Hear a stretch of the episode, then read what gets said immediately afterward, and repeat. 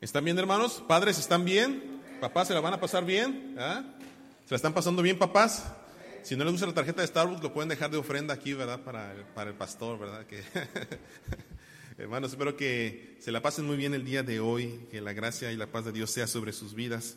Pero eh, creo que hemos venido eh, eh, a escuchar palabra de Dios, ¿verdad? En nuestro corazón, en nuestras vidas. Sí es el Día del Padre, pero este es un servicio de adoración, ¿verdad? Honra y toda la gloria en nuestras vidas, sus misericordias. Ah, quisiera que abriera sus Biblias en Romanos 5, donde hicimos nuestro de, devocional. Romanos capítulo 5.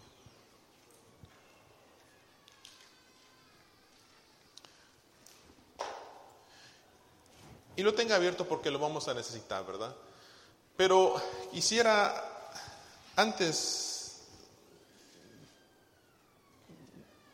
de empezar a predicar, que repitiera usted conmigo esta frase eh, que va a estar en pantalla. Esa frase que está en, bueno, aquí se veía amarillo, aquí está en azul. eh, me gustaría que repitiera conmigo, Jesucristo es mi Señor y Salvador. Amén. ¿Listos? Jesucristo es mi Señor y Salvador. ¿Lo creyó o no lo creyó? ¿No lo repitió porque no, quiere hablar o anda de rebelde o, o no lo cree? No sé. Repitámoslos.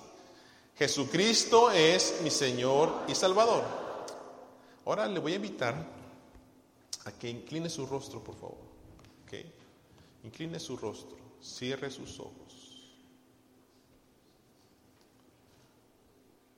Y repita conmigo.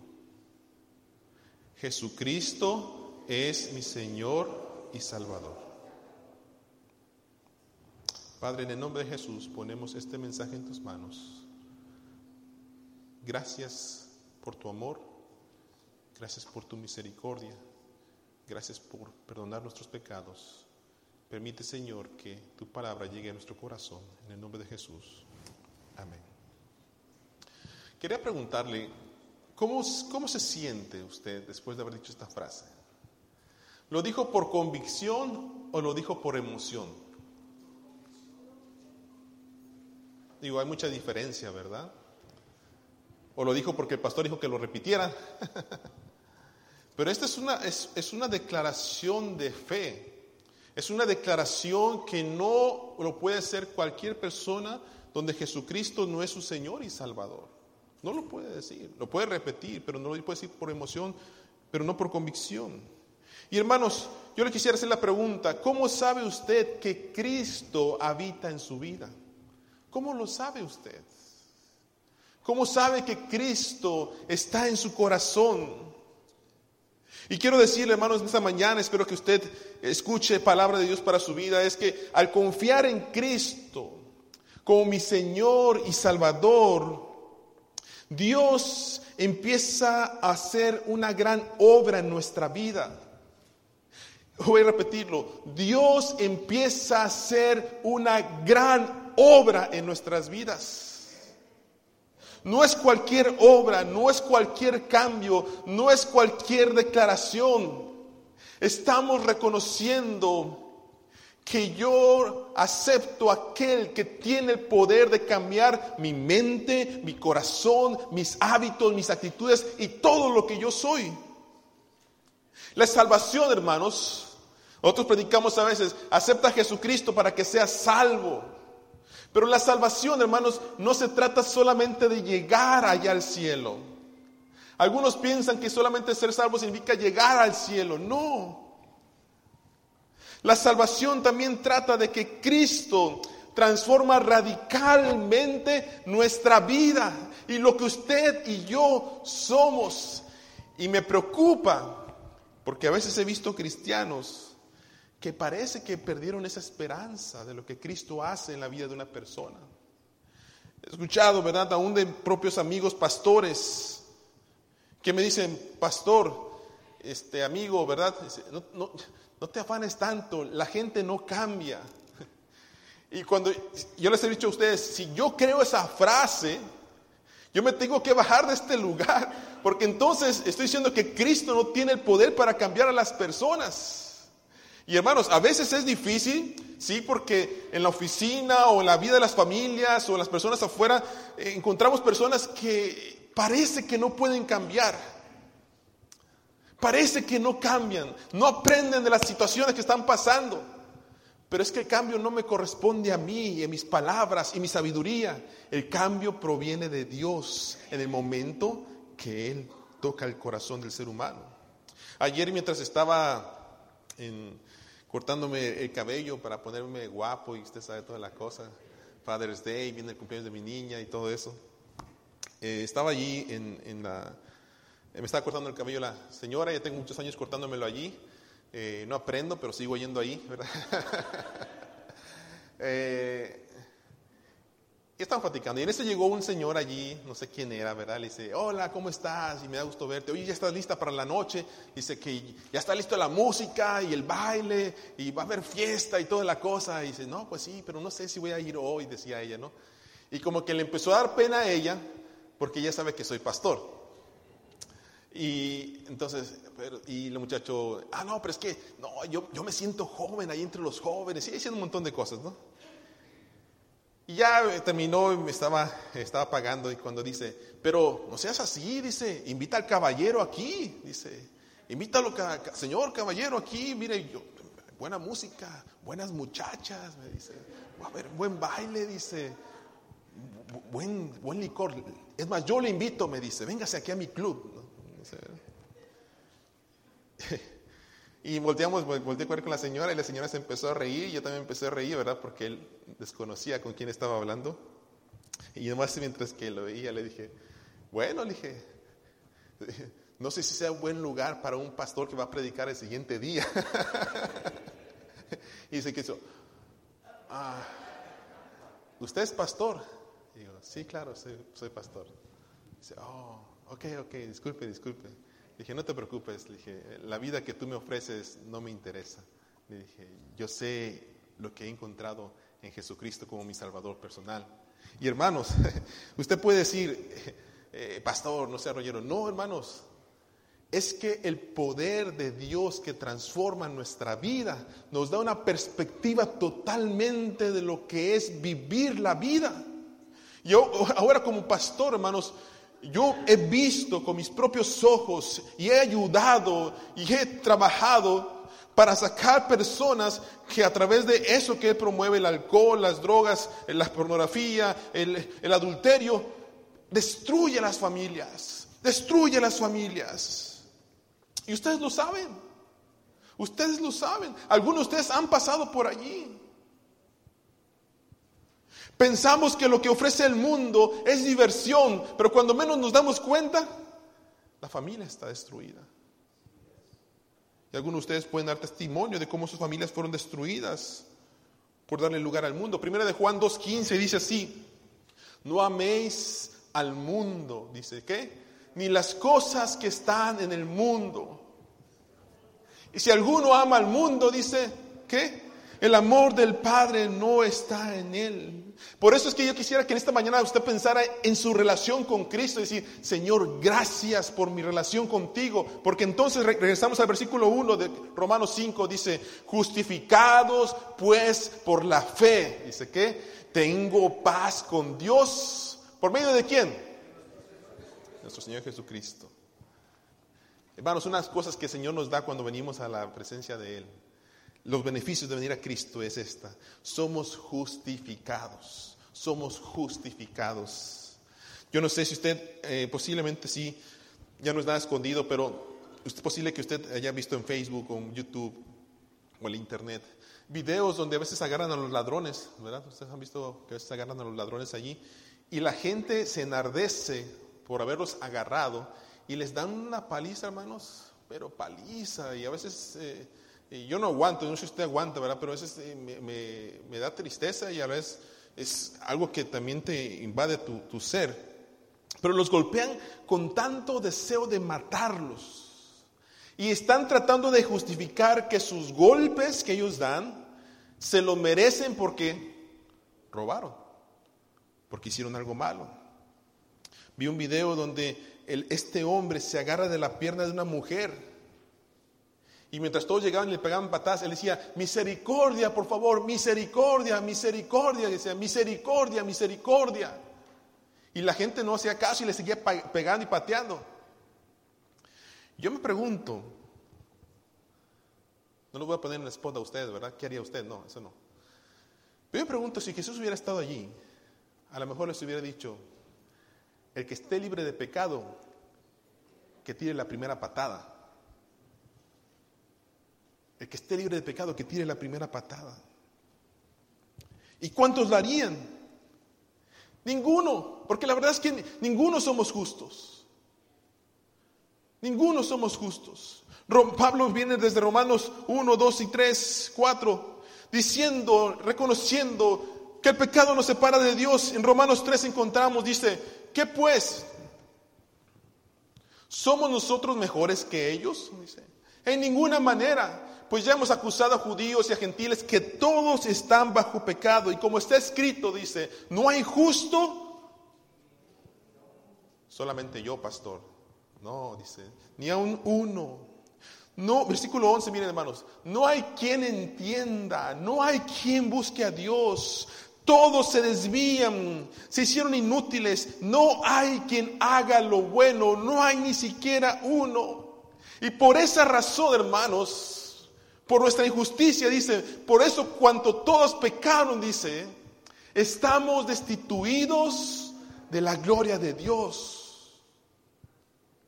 No, Escúcheme por favor, no puede usted pensar que puede estar, tener una licencia para ir y hacer lo malo y hacer lo que usted, o ver lo que no tiene que ver, tocar lo que no tiene que tocar y pensar que, oh Padre Dios, gracias por estar conmigo, gracias por bendecirme, gracias No. Dice la palabra de Dios que si usted está en pecado, usted está destituido de la gloria de Dios. Pero miren lo que dice el versículo 24.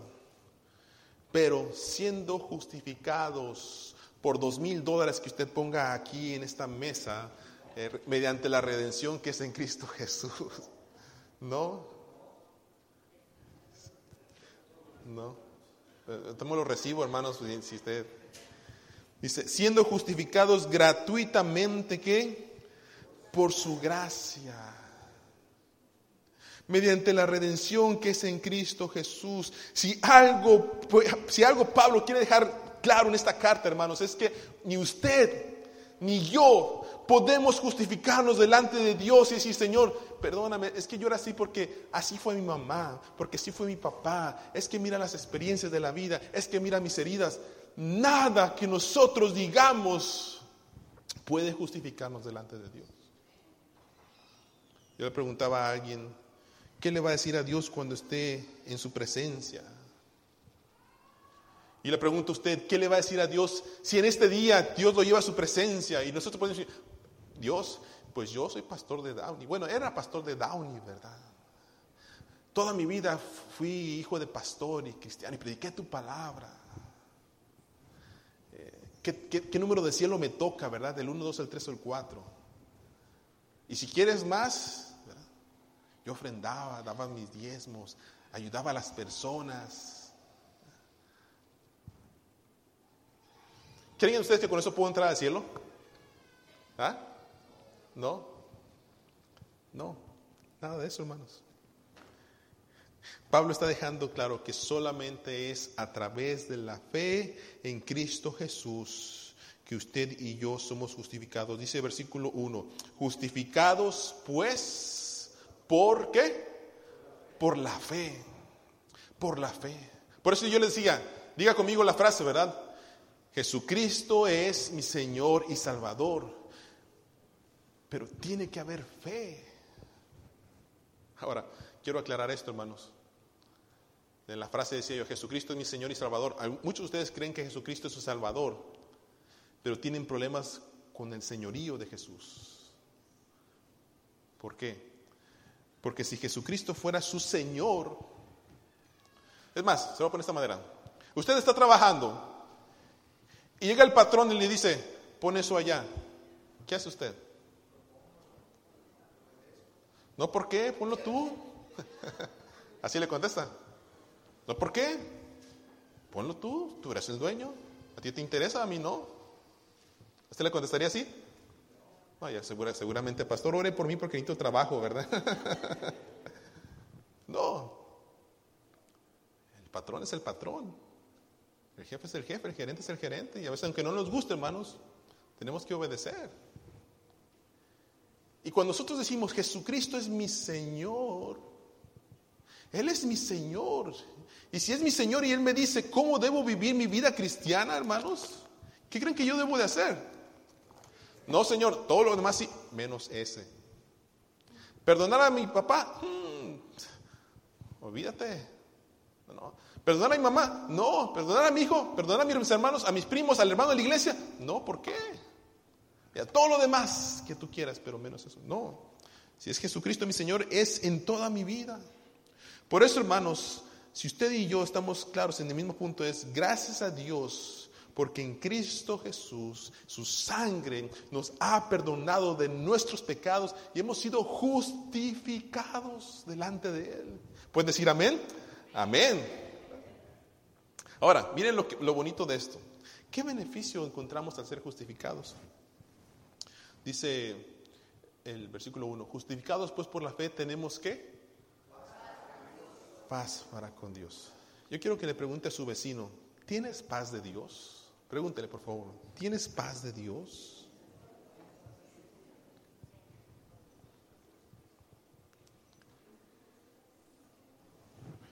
¿Tiene paz de Dios? Hemos confundido muchas veces, ¿verdad?, que la paz significa tranquilidad. Significa que no hay ningún problema. Yo ahora sí tengo paz. Si usted piensa en paz, posiblemente usted va a pensar en la playa, en la hamaca, ¿verdad? Con el solecito, un coco aquí al lado, el sonido del mar. El airecito fresco debajo de la palmera, ¿verdad? Su señora o su esposo en el hotel, ¿verdad? y los niños también por allá, usted tranquilo, así que, ah, paz, qué paz, qué paz siento. Y pensamos que eso es paz. Y llega la señora, hola amor, ay, se me acabó la paz. llega el esposo, ¿verdad? Bueno, hoy, con los papás, perdón hermanas, hoy con los papás, hoy con los papás, hoy voy con los papás. Pero hermanos, no, la, paz bíblica, tanto en el Antiguo Testamento que es Shalom y el griego que es Eirene, hacen referencia a un estado completo, un estado íntegro, un estado total de que lo que significa la paz con Dios no solamente es ausencia de problemas, es un bienestar, es una prosperidad, es una salud, y no me refiero solamente a prosperidad económica, prosperidad de vida. Miren, algunos tienen dinero, pero no están bien emocionalmente, físicamente, en su mente, no hay paz. Jóvenes, les quiero decir con todo mi corazón, Qué bueno que trabajan, qué bueno que estudian, qué bueno que quieren ser eh, profesionistas, qué bueno. Qué bueno que quieren ganar mucho dinero para ayudar a sus papás o para comprar su casa o el carro que ustedes desean, qué bueno. Pero nada de eso les va a dar la paz que solamente Cristo puede dar. Tienen que buscarlo de corazón. La paz, hermanos, viene de la libertad que hemos sido perdonados de nuestros pecados. Es la paz de Cristo. Dice Juan 14, 27, lean conmigo por favor. Juan 14, 27. La paz os dejo, mi paz os doy.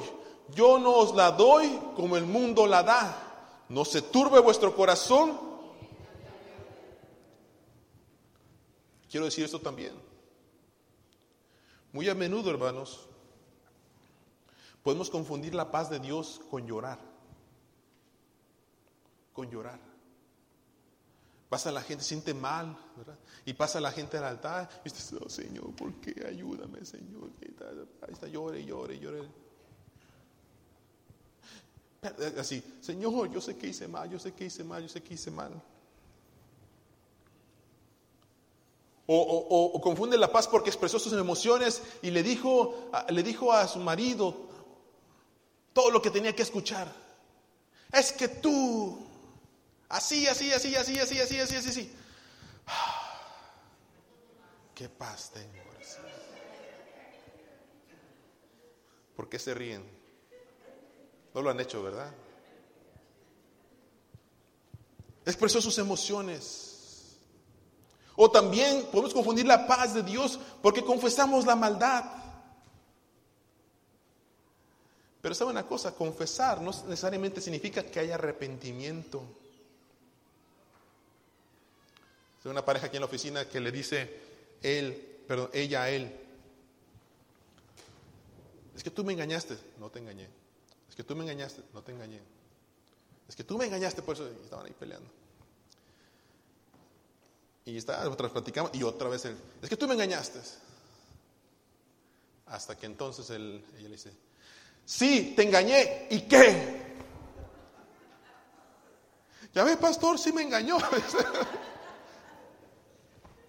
quería saber, le dije, ya lo sabes. Pastor, es que así es, ya no lo aguanto, así es. Pero en todo el tiempo que estuvimos ahí, ¿verdad? En que ella confesó su pecado, en ningún momento derramó una lágrima de arrepentimiento, y en ningún momento dijo, dijo discúlpame. Entonces usted puede llegar delante de Dios y decirle, sí Señor, yo sé que hice mal, yo sé que me porté mal, yo sé que eh, me porto mal con mi esposa, con mis hijos, yo sé que estoy haciendo malas cosas, pero no significa que haya arrepentimiento. El arrepentimiento es un cambio de vida, una manera de pensar diferente, abrir corazón a Cristo y decirle, Señor, yo no sé cómo lo vas a hacer, pero tú tienes el poder para cambiar mi vida. Y de momento en que yo, yo le doy mi vida a Cristo, me levanto a este lugar y salgo con la intención de decir, Señor, ayúdame en el nombre de Jesús a que mi vida sea diferente. Hermanos, yo no lo estoy inventando.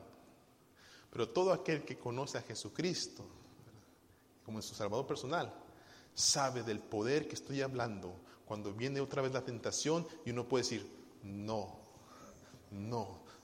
Sin Cristo he hecho, sí, pero con Cristo digo, no, tengo la libertad de decir no. Y usted no va a poder saber de lo que estoy hablando hasta que sepa, o más bien, hasta que le dé lugar a Jesucristo en su corazón. Algunos piensan que tienen la paz de Dios porque se van a dormir y se levantan más tranquilos y ya se les bajó, ¿verdad?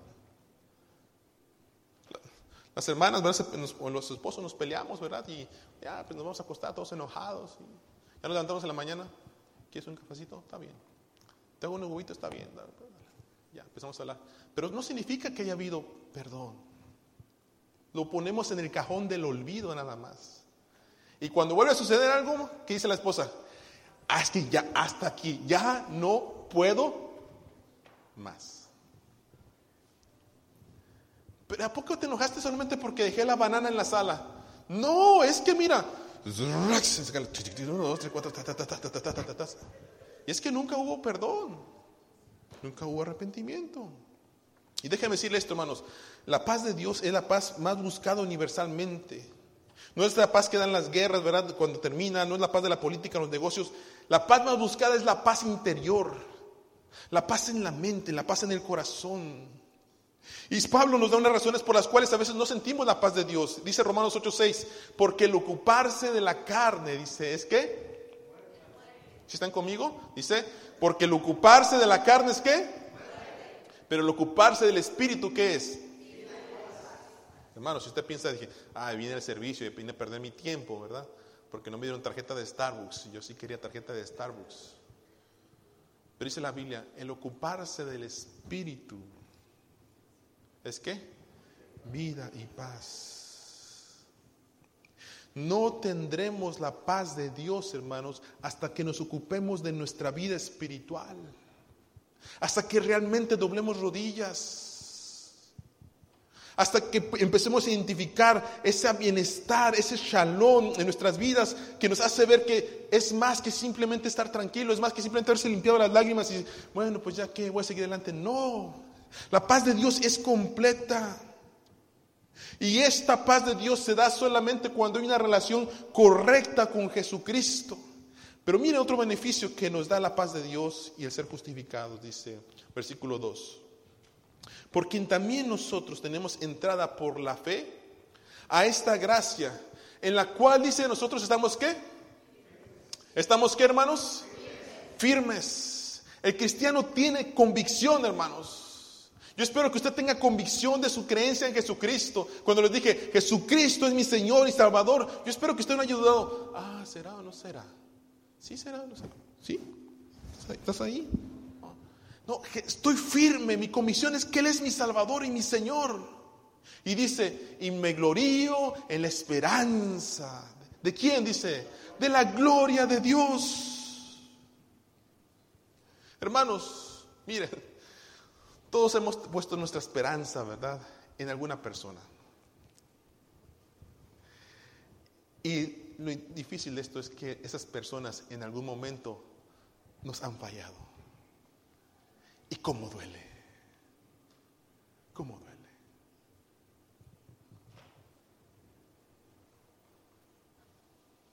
No les voy a contar la historia porque ya se la saben y siempre me da pena cortarla. Pero cuando estaba adolescente, mi novia, ¿verdad? Me fue a recoger a la preparatoria y me encuentra con otra. Y alguien me dijo, pastor, ¿tiene sus manchitas? Claro que tengo mis manchitas. Y no manchitas, manchotas, hermanos, pero lavadas en la sangre de Cristo, ¿eh? quiero que sepan. Y me encuentra con la otra. Ella había puesto su esperanza, no fue mi esposa, ¿eh? quiero, quiero, no fue mi esposa. cuando, estaba, estaba joven, hermanos, yo voy a cumplir. Ella había puesto su esperanza en, el hombre, o sea, en mí. Hijo de pastor, en la, alabanza de la iglesia. Creo que ella está enseñando clases a, los adolescentes por allí. Me vestía bien formal, me vestía bien formal los domingos. Y le rompí su corazón.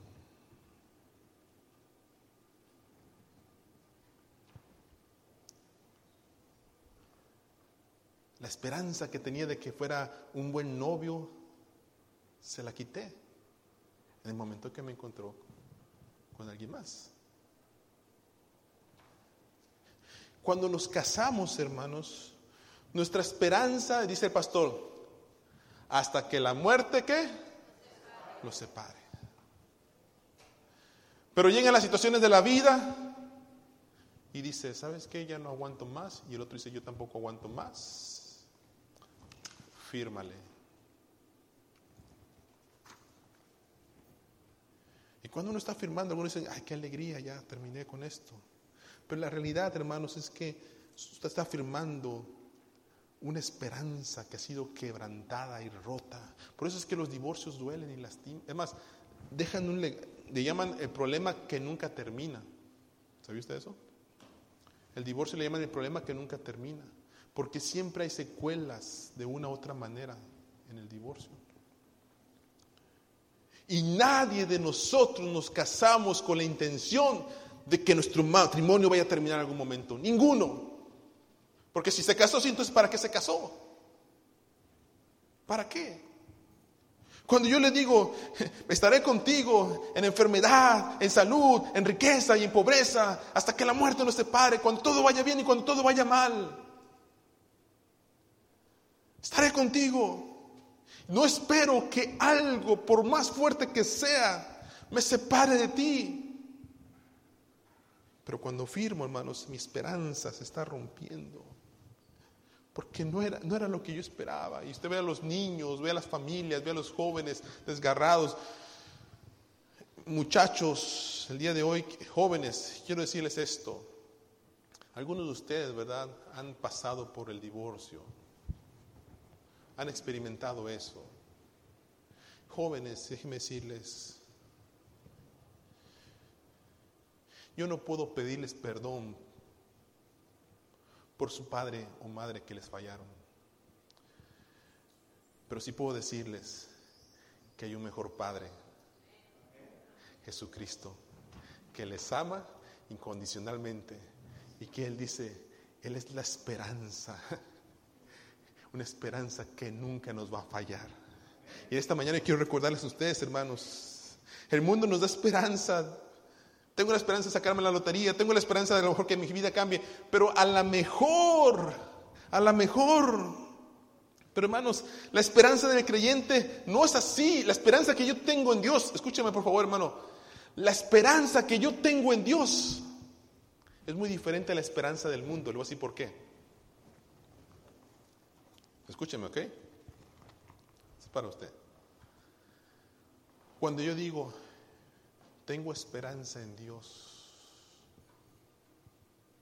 que mi vida va a cambiar, en que mi familia va a estar mejor, en que mi, mi, futuro va a ser mejor, tengo esperanza en Dios. ¿Qué es la diferencia de lo del mundo? Es que el mundo yo puedo fallar. Pero la esperanza que tenemos en Cristo está basado en fieles promesas de su palabra, que todos los días se van cumpliendo para el bienestar tuyo, el de mi familia, el de la iglesia. Entonces, cuando tú vienes delante de la presencia de Dios y le dices, Señor, te reconozco como mi Señor y Salvador, gracias por tu paz, y gracias por la esperanza que tengo en ti, porque yo sé que tú no me vas a fallar. Falló papá, falló mamá, falló los hermanos de la iglesia, falló el pastor. Pero tú, mi Dios, tú, mi Dios, yo sé que tú no me vas a fallar. Ahora, se me fue el tiempo. Pero quiero dejarles saber esto. ¿Por qué el Señor nos justifica? ¿Por qué el Señor nos da paz con Dios? ¿Por qué el Señor nos da esperanza? Usted sabe que dicen, que, yo les digo, ¿qué es lo peor del infierno? ¿El fuego? ¿El gusano que nunca muere? ¿Satanás que va a estar allí? ¿La ausencia de Dios? Tampoco. ¿Saben cuál es lo peor del infierno? Es que usted se va para allá. No hay esperanza. No hay esperanza. Ya no hay esperanza. Ya no es como, ay Señor, bueno, voy a estar aquí mil años y después voy a salir. No, ya no hay. Ya no hay. Ya no habrá oportunidad. La oportunidad la tiene. No, no, pastor. Es que Dios, si nos ama, no nos va a mandar al infierno. Por eso, porque Dios te ama, ha provisto a Jesucristo para que tú tengas un encuentro con Él. Y mandó a su Hijo morir en la cruz del Calvario para que tú vengas con Él. Y por fe, y como leímos, gratuitamente, digas, Dios, si estás allí, ven a mi vida a través de tu Hijo Jesucristo y cámbiame. Déjame experimentar tu paz y tu esperanza. Y si usted piensa que estoy loco, pues experimentelo y después me cuenta cómo le fue.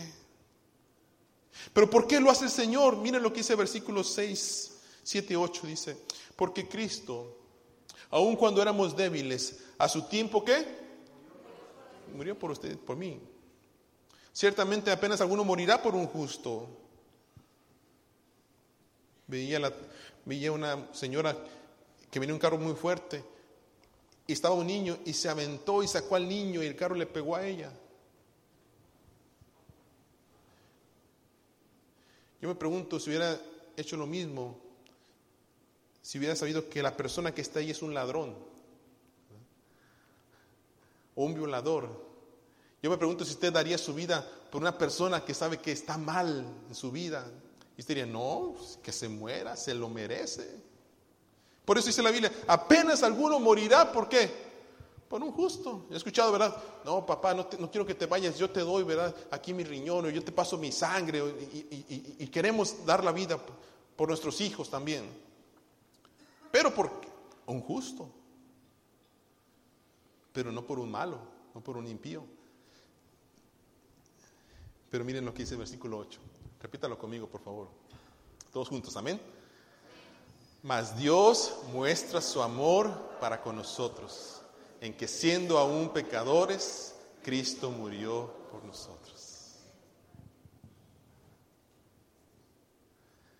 Quítele el nosotros y póngale su nombre. Póngale su nombre. ¿Ok? El nosotros quítale y póngale su nombre. Leamos juntos otra vez. Mas Dios muestra su amor para con Carlos, en que siendo aún pecador, Cristo murió por Carlos. Hermanos, vivíamos una vida antigua, ladrones, adúlteros, mentirosos, borrachos, hipócritas y todo lo que usted le quiera agregar, y no valíamos para muchas personas. Pero Dios que mostró su amor para con nosotros, nos ha justificado para tener la paz de Dios, para tener esperanza por el amor en su Hijo Jesucristo. Y yo en esta mañana, hermanos, el predicador les pregunta y les quiere decir, Dios te ama, Dios te ama, Dios te ama, Dios te ama, Dios te ama. Jesucristo murió por ustedes para que tengan su paz y la esperanza de la gloria.